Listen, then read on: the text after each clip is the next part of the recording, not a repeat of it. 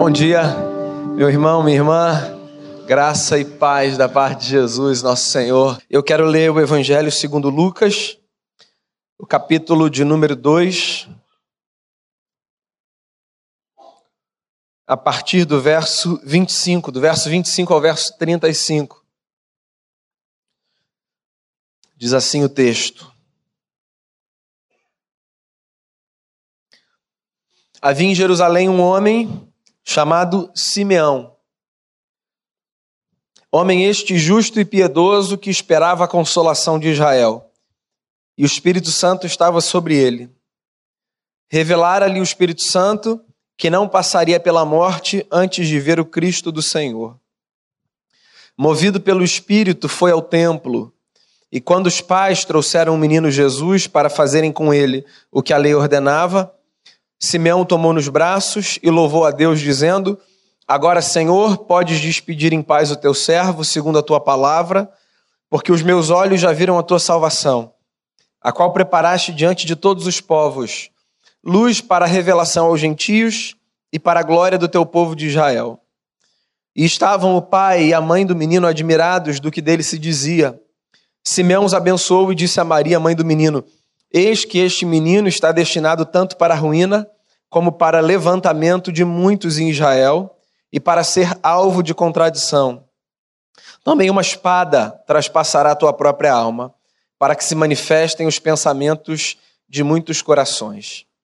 Senhor, eu quero colocar diante de Ti mais uma vez a nossa vida, pedir que essa reflexão nos seja graciosa para trazer para a nossa história não apenas lembranças da grande história do nascimento de Jesus, mas para trazer também para cada um de nós é, valores e, experiências, Senhor, que, que são capazes de transformar a nossa vida segundo o Evangelho de Cristo.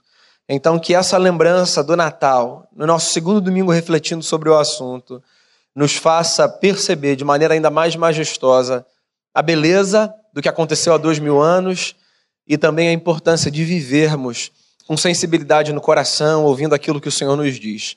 Eu coloco a vida de cada um aqui diante de Ti, a minha vida, de cada pessoa que nos acompanha de casa, e peço que o Senhor nos fale, em nome de Jesus, com o perdão dos nossos pecados. Amém.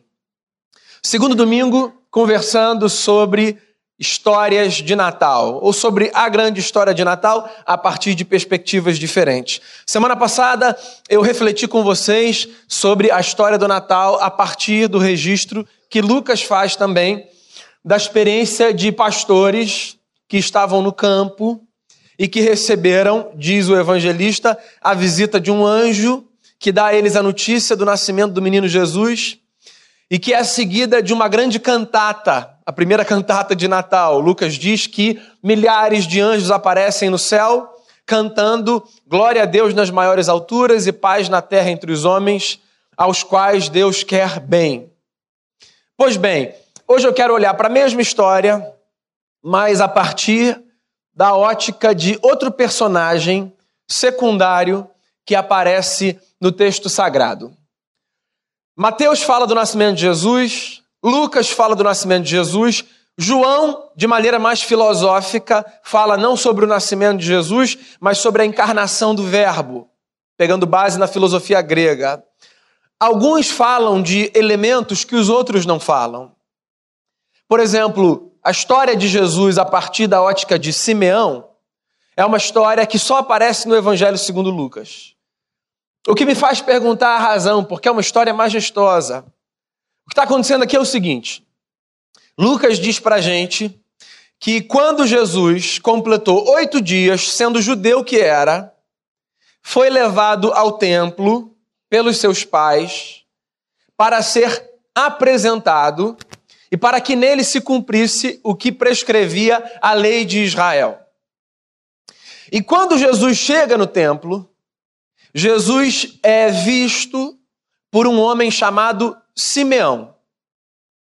E tudo que Lucas diz para a gente sobre Simeão é o seguinte: Simeão era um homem justo e reto.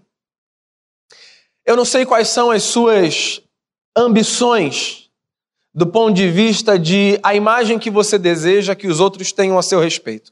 Todos nós construímos imagens ou construímos expectativas sobre a imagem que queremos ou que gostaríamos que os outros tivessem a nosso respeito. Essas imagens podem ter a ver com a família que nós construímos. Quero ser visto como um cara que cuida bem dos filhos, que ama a esposa. Essa imagem pode ter a ver com a carreira que a gente procura desenvolver. Quero ser visto como um bom profissional, como um sujeito ético. Essa imagem pode ter a ver com o desejo que temos de sermos vistos como bons amigos. Enfim, você pode cultivar uma série de expectativas no que tange a maneira como os outros te olham. Por sinal, todo mundo guarda expectativa quanto a isso. Tem gente que diz assim: eu não me importo com o que pensam a meu respeito. Eu sempre fico com o pé atrás com essa informação. Tanto por achar que ela não é de todo verdadeira, quanto por achar que ela é perigosa. Uma coisa é nós vivemos obcecados com o que os outros pensam a nosso respeito. Isso é um problema. Tem gente que não dá passo porque fica pensando o que, que as pessoas vão imaginar. Eu chamaria isso de uma obsessão. Outra coisa é nós nos preocuparmos com o que pensam sobre a gente. Porque a nossa identidade também passa pela leitura que os outros fazem a nosso respeito. Ou seja, nós não precisamos ser reféns da imagem do outro, mas nós precisamos construir a nossa identidade também a partir daquilo que o outro nos diz. Na verdade, a nossa identidade começa a ser construída a partir daquilo que o outro nos diz. E no caso, esse primeiro outro é a nossa mãe, é o nosso pai. Nós sabemos o nosso nome porque nós ouvimos dos nossos pais. As inseguranças ou as seguranças da infância são resultado das palavras que são lançadas. Então, se uma criança ouve demais, você é isso, não vale nada, não sei por que você está aqui, é essa voz do outro que vai construir a sua identidade, ou pelo menos o fundamento dela. Da mesma forma que se uma criança cresce ouvindo, eu amo você, você foi desejado, foi sonhado, você é um presente de Deus na minha vida, essa identidade vai ser construída a partir da voz do outro. Nós também somos o que os outros dizem a nosso respeito. E o que diziam a respeito de Simeão era que ele era um homem justo e reto. E eu acho que das nossas muitas ambições, essas duas ambições deveriam acompanhar o nosso coração no curso da nossa história. Um homem justo isso diz respeito à retidão da sua vida e um homem piedoso, que diz respeito à inclinação do seu coração. Então, Simeão era esse sujeito que buscava caminhar, contribuindo para o estabelecimento da justiça, e que buscava caminhar sendo sensível à voz de Deus. Se eu puder dar dois conselhos a você para a sua vida, eu diria a você exatamente isso. Busque ser uma pessoa justa. Uma pessoa que procura construir a história de tal forma que, pelos seus esforços e pelas suas contribuições, esse mundo não seja um mundo mais injusto, pelo contrário, seja um mundo mais justo. Procure caminhar de tal forma que, no que depender de você, no micromundo, ou no que você conseguir fazer no macromundo, a história das pessoas seja uma história mais pautada pela equidade. Ou seja, que você não desequilibre balança para o mal. Que se tiver de desequilibrar balança, você desequilibre balança para o bem. E piedoso. Piedoso no sentido de alguém que procura ter um coração sensível. Piedoso no sentido de alguém que procura viver uma vida mais leve, menos apressada, menos acelerada, menos estabanada. Olha só, eu tenho dito isso aqui repetidas vezes, você me perdoe a repetição. Ah, eu não acho que o sujeito piedoso, que na leitura do Evangelho é o sujeito que é sensível a Deus, seja aquele que revela as suas expressões de devoção apenas numa dimensão vertical. Eu não acredito nessa espiritualidade. Eu não acredito na espiritualidade que é medida muito mais por essa dimensão vertical do que pela dimensão horizontal. Eu acho que a nossa piedade, ou seja, a sensibilidade do nosso coração em relação a Deus, está mais do que em qualquer outro lugar na forma como nós nos relacionamos com o nosso semelhante e com o restante das coisas criadas. Então, quem é o sujeito sensível a Deus? O sujeito sensível a Deus não é o sujeito que vive de experiência epifânica em experiência epifânica, sabe? O sujeito que vive levitando, tendo visões e revelações, e impressões sobrenaturais, uma atrás da outra. Não acho que seja isso. Eu acho que o sujeito piedoso que ouve Deus é o sujeito que consegue construir relações sensíveis de respeito, de honra, de amor, relações graciosas, relações de misericórdia. Mais do que nessa experiência vertical, Deus está na capacidade de nós nos relacionarmos na dimensão horizontal de maneira graciosa. Então, quem é o sujeito piedoso? Eu imagino que o sujeito piedoso, olhando aqui para o Simeão, fosse e seja o sujeito que na sua caminhada não atropela, não passa por cima, não desrespeita, não desonra, não falta com ética. Você sabe qual é o grande mistério do Natal? O grande mistério do Natal é a notícia de que porque Deus se fez homem, nós não precisamos mais olhar para cima para ver o eterno. O movimento do Natal é esse movimento que nos faz acreditar que agora, porque Deus tomou forma na história, nós podemos vê-lo na face dos nossos irmãos. De tal forma que o sujeito de Deus não é o sujeito que vive andando para cima, porque quem vive andando olhando para cima bate nos outros, atropela os outros, derruba as coisas.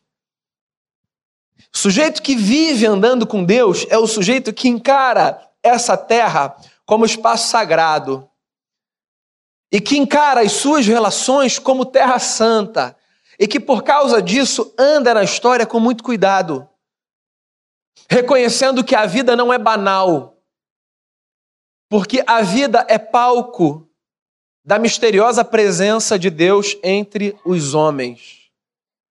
Simeão, um homem justo e um homem piedoso. E aí Lucas diz mais acerca desse homem. Lucas diz que esse homem, justo e piedoso, esperava a consolação de Israel e tinha sobre si a presença do Espírito Santo. Então, duas coisas. Primeiro, esperava a consolação de Israel. Esse era um termo da tradição judaica no mundo antigo que expressava a expectativa que aquele povo tinha de uma mudança no cenário da história. Não apenas uma mudança sobrenatural, intangível, mística, mas uma mudança prática. Porque lembre-se, Deus está aqui. E a presença de Deus na nossa vida é medida principalmente pelas mudanças práticas que acontecem na nossa vida, no nosso cenário. Simeão aguardava isso. Os judeus guardavam no coração a expectativa de um Messias, que no geral era visto por aquele povo como um grande general de guerra, que livraria aquele povo de um ciclo antigo de opressão atrás de opressão, atrás de opressão. Ninguém aguenta viver debaixo de opressão. Ninguém aguenta. Ninguém foi feito para viver debaixo de opressão. De nenhuma sorte, de nenhuma natureza. Deus aparece na história como esse ser que entra na jornada dos homens para interromper ciclos de opressão. Porque você já me ouviu falar isso diversas vezes, e eu acho que eu vou repetir ao longo de toda a nossa caminhada, que se tem algo que Deus não chancela, são ciclos e sistemas de opressão. Paulo, quando escreve a comunidade da Galácia e fala sobre a beleza da chegada de Jesus e do sacrifício de Jesus, ele diz assim: Foi para a liberdade que Cristo vos libertou. O Simeão aguardava o tempo em que Israel fosse consolado, que a história daquela nação seria mudada. E Lucas fala mais uma coisa sobre ele. Esse homem era um homem que tinha o Espírito Santo sobre a sua vida. Esse é um elemento da nossa tradição, da tradição cristã, que tem mais a ver com as coisas que não se explicam do que com as coisas que se explicam e se dissecam intelectualmente. O que, que significa ter a presença do Espírito de Deus sobre a sua vida? A gente fala tanto sobre isso, né? A gente cantou sobre isso hoje. O Espírito do Senhor está presente para consolar Deus com a gente, exalando vida, dando forças para caminhar. Como é que a gente mede a presença do Espírito de Deus sobre a gente? é, é difícil de ser explicado, né? Paulo, que era um camarada com uma cabeça sistemática, teológica, filosófica, descreve isso de maneira dogmática. Ele diz assim: o Espírito Santo é esse ser divino que preenche o nosso interior e que nos dá a condição de olharmos para Deus e chamarmos Deus de Pai. Paulo fala disso. Nós recebemos o Espírito do Filho de tal forma que agora nós podemos olhar para Deus e chamar Deus de Pai. Ok, essa é uma explicação belíssima do apóstolo Paulo, mas bastante dogmática.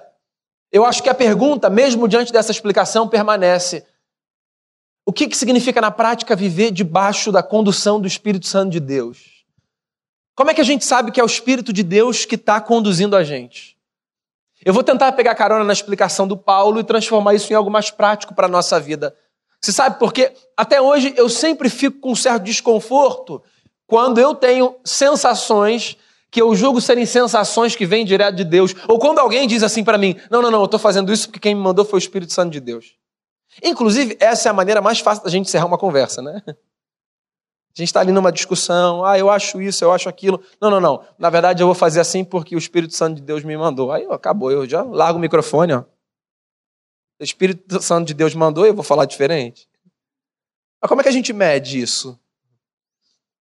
Eu acho que quando Paulo diz assim, nós recebemos o Espírito do Filho, e por isso nós podemos clamar, Abba Pai, eu fico com a sensação de que na prática o que Paulo está dizendo é que aquele que vive pelo poder do Espírito Santo de Deus, que vive embebido dessa experiência mística da presença de Deus entre os homens, caminha com a consciência de que existe alguém que a todos nos criou, com quem nós devemos nos relacionar pela perspectiva da paternidade, ou no nosso caso da filiação, considerando como pai o que, que significa na prática reconhecer que Deus é o meu Pai?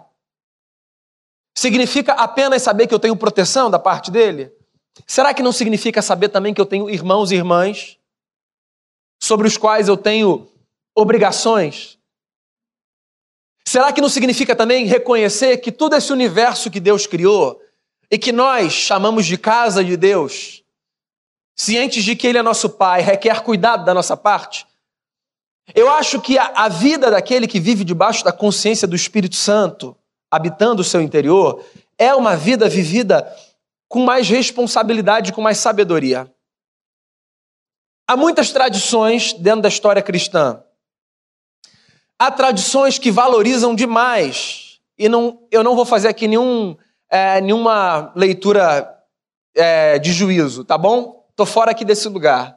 Há tradições que valorizam demais a, o reconhecimento da voz do Espírito Santo de Deus a partir de fenômenos inexplicáveis, do tipo, eu ouvi Deus me falar como você ouve aqui a minha voz e ouço a minha própria voz. Eu respeito, mas eu acho, é, eu acho essa trilha uma trilha um pouco perigosa. E vou dizer a você o porquê. Eu acho que a linha que separa o desejo da nossa consciência dessa voz é uma linha muito tênue. A linha que separa a capacidade de discernir uma voz que me diz alguma coisa e um desejo do meu próprio coração, da minha mente, ela é muito difícil de ser discernida. Então, por mais que eu acredite que Deus possa falar do jeito que Ele quiser, com quem Ele quiser, via de regra, eu prefiro trilhar outra jornada, que é a jornada da tentativa de ouvir Deus a partir daquilo que eu reconheço ser palavra de Deus, sabe, os valores contidos aqui nesse livro, e a partir de uma história de construção e busca de sabedoria no meio da comunidade. É, nós somos o povo que vê no Novo Testamento o anúncio mais majestoso que há na história, que é da chegada de Deus entre os homens. Nós somos cristãos. Toda a Bíblia nos é tida como palavra de Deus inspirada, pelo menos para a tradição cristã clássica. Mas nós costumamos voltar os nossos olhos mais para o Novo Testamento do que para o Antigo Testamento. Em alguma medida nós perdemos com isso e por isso. Porque o que nós temos no Novo Testamento deveria servir como fundamento para as leituras que nós fazemos no segundo tomo das Escrituras Sagradas. O que eu estou querendo dizer com isso? Se você olhar para o Antigo Testamento, você vai ver o registro de toda uma tradição que constrói a sua história a partir do princípio da sabedoria. E o que é o princípio da sabedoria? O princípio da sabedoria é esse princípio que me faz acreditar que nas trocas, nos diálogos e nas escutas, eu consigo discernir melhor a maneira certa de viver, o jeito certo de caminhar e a escolha certa a tomar. Ou seja, nós somos herdeiros de uma tradição que acredita que Deus fala no meio da comunidade e que as nossas escutas à voz do outro e aos conselhos que são dados e recebidos, em alguma medida, é uma escuta à voz do eterno. Eu acho esse caminho mais seguro. O caminho de caminhar com gente que me inspira confiança, que já passou por experiências, que parece ser gente justa e piedosa, e perguntar assim para essa gente: vem cá, o que, que você acha, hein? Qual a sua opinião? O que, que você pensa sobre o assunto? Eu não estou dizendo que você vai acatar tudo o que o outro diz como verdade absoluta e eterna. O que eu estou dizendo é que na caminhada a gente precisa aprender a fazer esse exercício de peneirar o que é dito para tentar entender o que é mais apropriado para aquela circunstância naquele momento. Só que tem um problema. Esse negócio dá muito trabalho. É mais fácil eu ir no fulano, que é o sujeito da revelação, e dizer para ele assim: e aí, me fala o que, que Deus está falando. É mais fácil. É mais fácil porque é mais rápido. É mais fácil porque me exime de responsabilidade. Porque se alguma coisa sair fora do script, eu vou bater lá no fulano e vou falar assim: ô camarada, você não falou que Deus falou? É mais fácil porque eu não preciso me dar trabalhos, N, de refletir, de sondar, de abraçar, de deixar de abraçar, de acolher o que foi dito, de rejeitar o que foi dito. Qual é o meu conselho a você? Você quer ouvir Deus falando? Pois então, traga assim esse esse conjunto de fatores para a mesa. Seja alguém que tenha intimidade com os textos daqui. Leia, leia.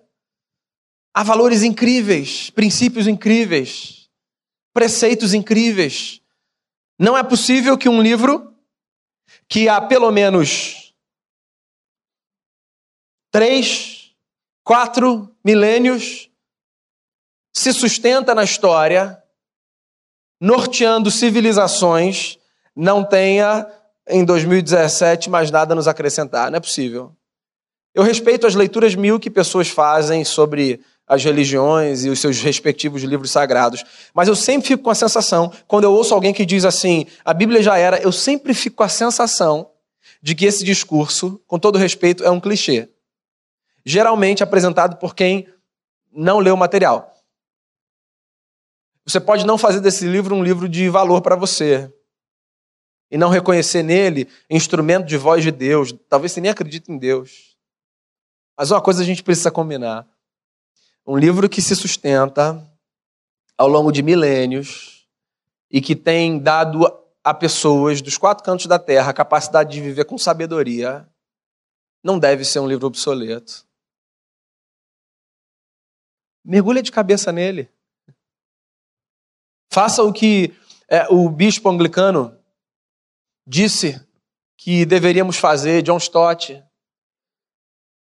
Tenha sua mente bíblica, que não é a mente capaz de citar textos das Escrituras, é aquela capaz de raciocinar dentro dos seus parâmetros. Agora, se cerque de pessoas sábias. Se cerque de pessoas sábias. Porque no mundo, a gente fica com a sensação de que os malandros que vão longe, sobretudo vendo o que a gente vê, né? Mas olha só, outros malandros passaram pela história. O mundo não é dos malandros. O mundo é dos sábios. São os sábios que permanecem. Então esteja ao lado de pessoas que permanecem com os seus conselhos. Lembra da sua família, vai. Alguém que não está mais aqui, mas que foi capaz de eternizar sua presença por causa da sua sabedoria. Acontece, não acontece? Você fala assim, ó, caramba, lembrei agora da minha mãe e do meu pai que falavam um negócio muito bacana sobre isso. Lembrei da minha avó. Me lembrei do fulano. Porque os sábios eternizam a sua história. Nós nos lembramos das palavras de Jesus não apenas porque elas estão registradas, mas é porque elas permanecem no nosso coração e na nossa mente. Seja um sábio e eternize a sua história. Porque os sábios, esses sim, ouvem Deus. E cultive uma vida de oração, de sensibilidade. Eu acredito sim que Deus fale ao coração. Eu só acho que é difícil discernir essa voz. Mas eu sigo tentando, falando, Senhor, fala. Daí o que acontece foi o seguinte na história: o Simeão chegou, Maria e José chegaram trazendo Jesus com oito dias. E aí o Simeão olhou para o menino Jesus com oito dias e falou o seguinte: Tomando Jesus no braço, disse: Agora, Senhor, podes despedir em paz o teu servo segundo a tua palavra, porque os meus olhos já viram a tua salvação. Vamos combinar que esse negócio é um negócio estranho, né? Era um bebê de oito dias. Olha só, o máximo que a gente diz de um bebê de oito dias é que gracinha. Tem nada mais que a gente possa dizer. Com oito dias não dá nem para falar assim, ó, a cara do pai, a cara da mãe. É só que coisa linda. Daí Simeão pega esse menino dos braços de Maria e de José. Não sei se levanta a cabeça e diz assim: Senhor, para mim já está legal. Se o senhor quiser me levar, fique à vontade. Os meus olhos viram a salvação. Os meus olhos viram o teu Yeshua, o Salvador. E ele fala uma coisa mais impressionante ainda. Ele fala assim: luz para todos os povos. Luz para a revelação aos gentios, que significava todos os povos, e para a glória do teu povo de Israel. Você sabe por que eu queria destacar esse negócio? Porque o Simeão é um judeu do primeiro século, o que significa que esse homem tinha todas as chances de ser um sujeito bairrista, que olhava apenas para o seu próprio grupo, para o seu próprio povo. O Simeão podia ser alguém que dizia assim: Ó, Senhor, obrigado, hein? Estávamos certos. Quero ver o que os outros povos vão dizer agora. O Simeão ensina a gente um negócio genial, sobretudo em tempos de intolerância religiosa como são os nossos tempos. O Simeão ensina para a gente que o que a gente acredita ser virtuoso para a gente pode ser virtuoso para todo mundo e a gente precisa trabalhar esse negócio sem que isso soe imposição e sem que isso soe segregação. A gente vive num tempo complicado de gente se matando por fé. de gente desejando ao que não partilha da sua própria fé o que há de pior. E o Simeão é uma espécie de Abraão nesse sentido. Um homem que ouve Deus e que vê Deus e diz assim: que coisa bacana, esse negócio é tão bom que deve ser para todo mundo. Porque foi a experiência do Abraão lá atrás. Uma voz que aparece para o Abraão e diz assim: Abraão, faz o seguinte, sai caminhando comigo, você vai descobrir que a jornada vai ser maravilhosa e guarda uma coisa no seu coração. Através da tua descendência, todas as famílias da terra serão bem-aventuradas. Qualquer leitura de Jesus de Nazaré que seja bairrista é uma leitura equivocada. Jesus não é o nosso presente, Jesus é o presente da humanidade. Jesus é a expressão da boa vontade de Deus para todos os homens, para aqueles que nele creem, para aqueles que nele não creem. O que eu construo com a ética de Jesus, eu construo não apenas para mim e para os meus, eu construo para o mundo. Então eu não quero saber se o meu vizinho professa a mesma fé que eu. Eu espero que no exercício da minha fé eu seja capaz de abençoar inclusive o meu vizinho que não tem a mesma fé que eu. Eu não preciso perguntar, você crê no que eu creio, para fazer a quem quer que seja o bem. Eu faço o bem e ponto. Porque é isso que Jesus nos ensina. A gente vai celebrar no próximo domingo, né? O culto das luzes. E o culto das luzes é isso, é para iluminar todo mundo. É para ter a consciência de que a gente não pergunta antes de fazer o bem. Vem cá, você acredita em quem? Não acredita em nada? nada. Pensa mais um pouquinho que eu vou te dar mais uma chance. Nada. Ah, então, amigo, desculpa, não é para você não, hein? O Jesus a quem nós servimos é o Jesus que partiu o pão com Judas. O que é escandaloso e difícil de ser vivido. Mas tem um ponto aí, né? O ponto de que a Deus, de que Deus a todos quer bem. Como é que o texto termina? O texto termina com o pai do menino e a mãe do menino encantados, não é para menos, com o que se dizia acerca dele, e com Simeão dando uma palavra a Maria. Eis que este menino está destinado tanto para a ruína como para levantamento de muitos em Israel, e para ser alvo de contradição. E também, Maria, uma espada atravessará a tua própria alma, para que se manifestem os pensamentos de muitos corações. Impressionante a honestidade de Simeão. O que ele diz é o seguinte: esse menino vai marcar a história, e Maria, você vai sofrer. O Simeão não é um romântico, enganador triunfalista. Simeão é um sujeito consciente de que sermos uma bênção na história das pessoas às vezes nos custa e nos faz sofrer. É isso. Você sofre porque o sofrimento é inerente à vida. E a pior coisa que você pode fazer é medir se o caminho que você toma é certo ou errado pela quantidade de sofrimento que você tem. Porque isso é um grande mistério. Há pessoas que sofrem muito no caminho certo, fazendo as melhores escolhas. É porque hoje nós somos regidos por um princípio: o princípio do prazer. Então, como é que nós avaliamos se o que estamos fazendo é certo ou errado? Percebendo se aquilo nos dá prazer e satisfação ou desprazer e insatisfação. Se dá prazer e satisfação, a gente diz: é isso aí, Deus está comigo. Se não dá prazer e gera insatisfação, a gente diz: hum, deve ter diabo nessa história. Ora, pois a vida necessariamente nos coloca diante de cenas que nos ferem o coração. De algumas nós conseguimos fugir, de outras não. O menino está com a gente e vai com a gente até o fim.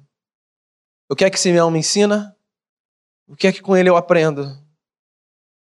Um, todo mundo que espera o Cristo do Senhor precisa ser justo e piedoso. Seja uma pessoa justa nas suas relações, no seu trabalho, na sua casa. E seja uma pessoa piedosa. Tenha o coração inclinado para Deus. Simeão também me ensina que o milagre do Natal só é entendido quando o coração é sensível ao Espírito Santo. Com Simeão também aprendo que o Natal é a chegada da luz para todos os povos. E Simeão também é aquele que me faz lembrar que a história de todo homem e de toda mulher, em alguma medida, é traçada a partir da experiência que se tem com Jesus de Nazaré. Que a nossa história seja revisitada nas nossas leituras e nas nossas autoanálises, vezes sem conta, a partir da história do menino que nos trouxe um recado: Deus está entre nós. Vamos orar? Senhor Deus, eu quero agradecer ao Senhor pelo privilégio de de ouvirmos, de lermos e de refletirmos sobre o Natal de Cristo. Todo ano a gente revisita a mesma história e ela sempre é tão importante para fazer a gente pensar sobre a vida. Eu quero agradecer ao Senhor em primeiro lugar pelo menino que nasceu e através de quem nós podemos ver Deus como é e o homem como deve ser.